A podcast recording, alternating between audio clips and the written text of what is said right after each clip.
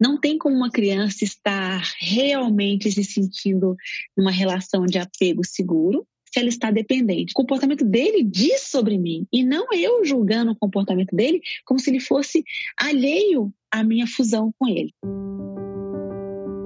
Olá, eu sou Lívia Praeiro, idealizadora do 8 Horas, mãe do Miguel e da Maria Luísa.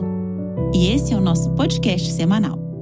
E o que é verdadeiramente, né? O que verdadeiramente é uma relação de apego, gente? É uma relação de respeito, de autorresponsabilidade e de atitude adulta.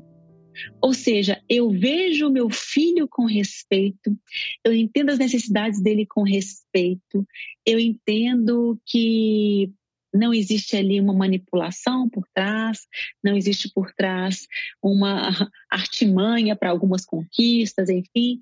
Ali é realmente uma necessidade genuína, que seja de companhia, que seja de alimentação, que seja de movimento, discrição, enfim, tudo que a gente for pensar que é básico para uma criança, na verdade, para um ser humano.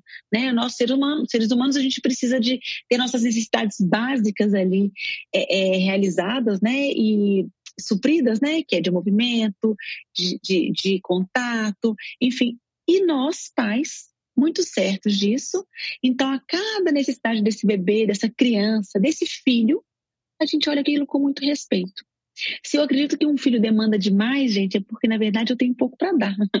Então eu, eu, realmente dou tudo de mim, mas para ele não é suficiente. O que eu tenho que olhar não é que essa criança demanda demais, mas o que eu tenho para doar é muito pouco. Essa é uma, uma situação que eu sinto em mim, assim, com muita clareza, né? Quando eu me organizo mesmo e estou ali com os meninos, eu estou tô plena ali para brincar, para estar com eles e, e, trocando e tal. Eu vou vendo que vai ali, vai a minha energia ela vai, sabe? escoando, escorrendo mesmo pelas mãos, e aquilo começa para mim ficar cansativo, começa a ficar demandante demais, enfim. E ao invés, né, de eu acreditar que quem está demandando muito é eles, como eu já tenho esse olhar muito de muita autorresponsabilidade também, gente, de muito autoconhecimento, né? E a gente buscando realmente entender o porquê que aquela situação para a gente é tão doída, tão cansativa, tão, enfim. E com esse olhar já investigativo, já bem aprofundado, não é que eu consigo me transformar, mas eu consigo olhar a situação na, na verdade que ela é, né? Com, com verdade. E nesse caso, então, eu respeito as necessidades deles, literalmente, é, entendo que é uma necessidade, entendo as minhas falhas, observo as minhas falhas, muitas vezes consigo agir, outras vezes não, é, mas é, fica bem claro ali que né, eu, eu preciso, na verdade, me desenvolver para chegar naquele ponto que eles precisam. Autoresponsabilidade, né? Então, quanto mais eu sinto meus desafios em relação às demandas, né, dos meninos, mais eu busco esse autoconhecimento, mais eu busco é, maneiras de eu estar mais emocionalmente disponível, porque fisicamente disponível, gente, é importante estar. Né? Não adianta, eu, na verdade, não tem como eu estar emocionalmente disponível se eu não estou fisicamente disponível, né? Porque o fisicamente disponível é imprescindível, que é eu, eu descansar, eu estar bem fisicamente para atender e depois plenamente, né, com consciência plena ali no que está acontecendo, que é esse emocionalmente disponível. Quando a gente está muito cansada, que é um, é um pouco do nosso perfil como pais, né, hoje em dia, por quê? Porque a gente não vive a nossa maternidade assim, o filho nasceu, eu vou ficar ali por conta, me organizando, conhecendo, né, cada vez mais meu filho, aprofundando nessa relação. Quando a gente, quando nossos filhos nascem, a gente começa a descobrir tão pouco tempo que a gente passa a ter para a gente. A gente vai falar sobre isso aqui mais profundamente, mas é isso que nos desconecta dos nossos filhos, porque ao invés de eu entregar e falar assim, ah, tá tudo bem, esse é o momento deles, eu respeito suas necessidades, eu tenho autorresponsabilidade, né? Eu sei que eu tenho que estar plena aqui. Atitude adulta, né? Eu não posso competir com meu filho as necessidades, ele é uma criança, eu sou um adulto, então enquanto uma criança tem necessidade de contato, de alimentação, de excreção, de movimento, né? Eu, como adulto, consigo promover isso para mim, no momento ideal, no momento certo, enfim. Então, eu vou me organizando de uma forma diferente. Então, a gente com essa atitude adulta significa que eu, como adulta, percebo as minhas necessidades e eu sei que sou capaz de suprir as minhas necessidades. Mas às vezes eu quero que seja no meu tempo, na minha hora e tenha um comportamento infantil. Porque esse é um comportamento de uma criança, né? Ela tem uma necessidade para aqui, agora, né? E ela não tem uma necessidade para daqui uma semana, ela não consegue se programar, ela não tem essa autorregulação de se organizar, que daqui um tempo eu vou conseguir, não. Né? Mas a gente acaba competindo com a criança. Esta é a grande realidade. E, e nesse competir com a criança, a gente literalmente desrespeita as necessidades delas para a gente colocar as nossas antes. Né? E aí a gente sai completamente de um contexto de uma relação de apego seguro. O que é apego, né? Então a gente vem na, vamos ali para a origem da palavra, né? Que é do picare, que é agarrar, ter em si, que é um sentimento de afeição, afeto, estima, grande afim que tem na cidade.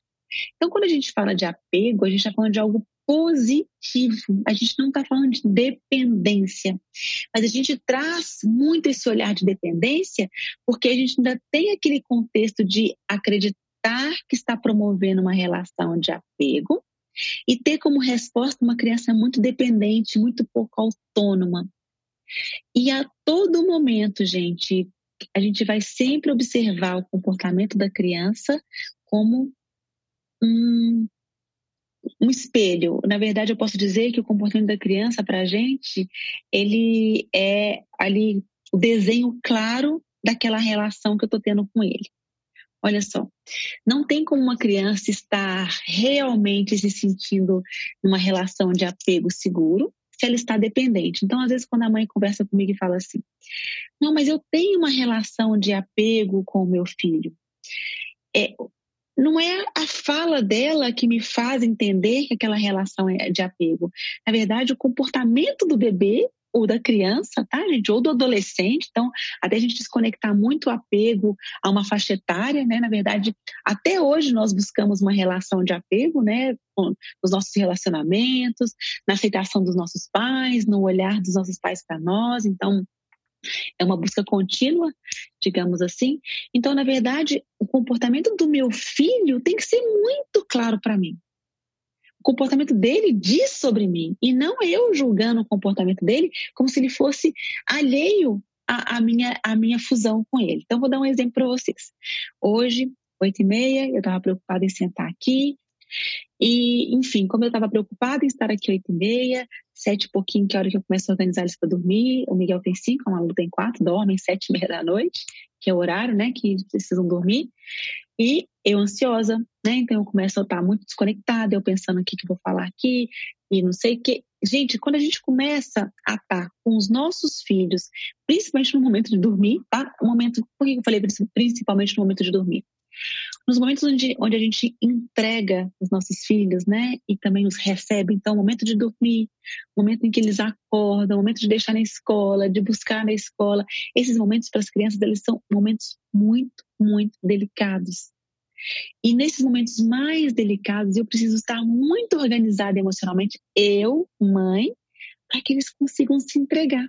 Né? Então, eu posso até ter tido um dia mais equilibrado com eles, enfim, mas se na hora de dormir eu estou ansiosa, estou desconectada, qual que é a sensação das crianças, tá, gente? É que eles não são amados, que eles não, não se sentem pertencentes, né? Que é uma frase que acaba que ficou vulgarizada, mas o pertencente é se sentir importante, respeitado, né? Então, ele se sente tão ali é, é, não visto que ele começa a ficar ansioso. Então, quando a gente fala que a ansiedade dos pais passa para os filhos, né, simplesmente eles realmente vão responder a uma emoção, a minha aqui, né, a gente fala aqui, aqui do, do, dos neurônios de espelho, que eu nem gosto de falar sobre isso, que eu acho que é um pouco muito mais profundo do que simplesmente essa, essa cópia, porque já tem estudos que mostram que as crianças não copiam exatamente aquilo que a gente faz, que existe um raciocínio todo por trás, tem coisas que a gente faz que eles não replicam, tem coisas que a gente faz que eles replicam, então eu não uso muito a expressão neurônio de espelho, mas eu quero dizer que as minhas emoções refletem na criança não de uma forma de uma cópia, mas porque a, sensação, a minha sensação de desadequação né, naquele contexto também fazem, fazem com que eles se sintam assim, porque eles estão sempre, sempre, sempre buscando em mim o respaldo do amor, o respaldo da importância deles, o respaldo de, de que eles podem se entregar para o sono que eu não vou fugir.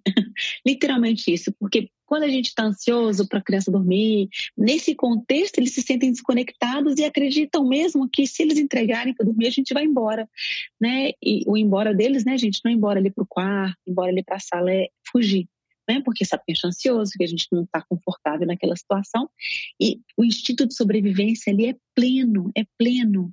Então, a todo momento, a todo momento, eles estão preocupados com esse nosso respaldo amoroso, se a gente, se eles realmente são amados, se eles são importantes, enfim. Então, qualquer desorganização emocional em mim causa neles um desconforto emocional também. Então, é essa que é esse que faz com que eles atrasem para dormir. Então, hoje foi um estresse ali, né? Eu ansiosa, eu ansiosa, eles demorando para dormir, eu ansiosa, eu cantando, que eu canto para eles dormir, eu desconectada, enfim.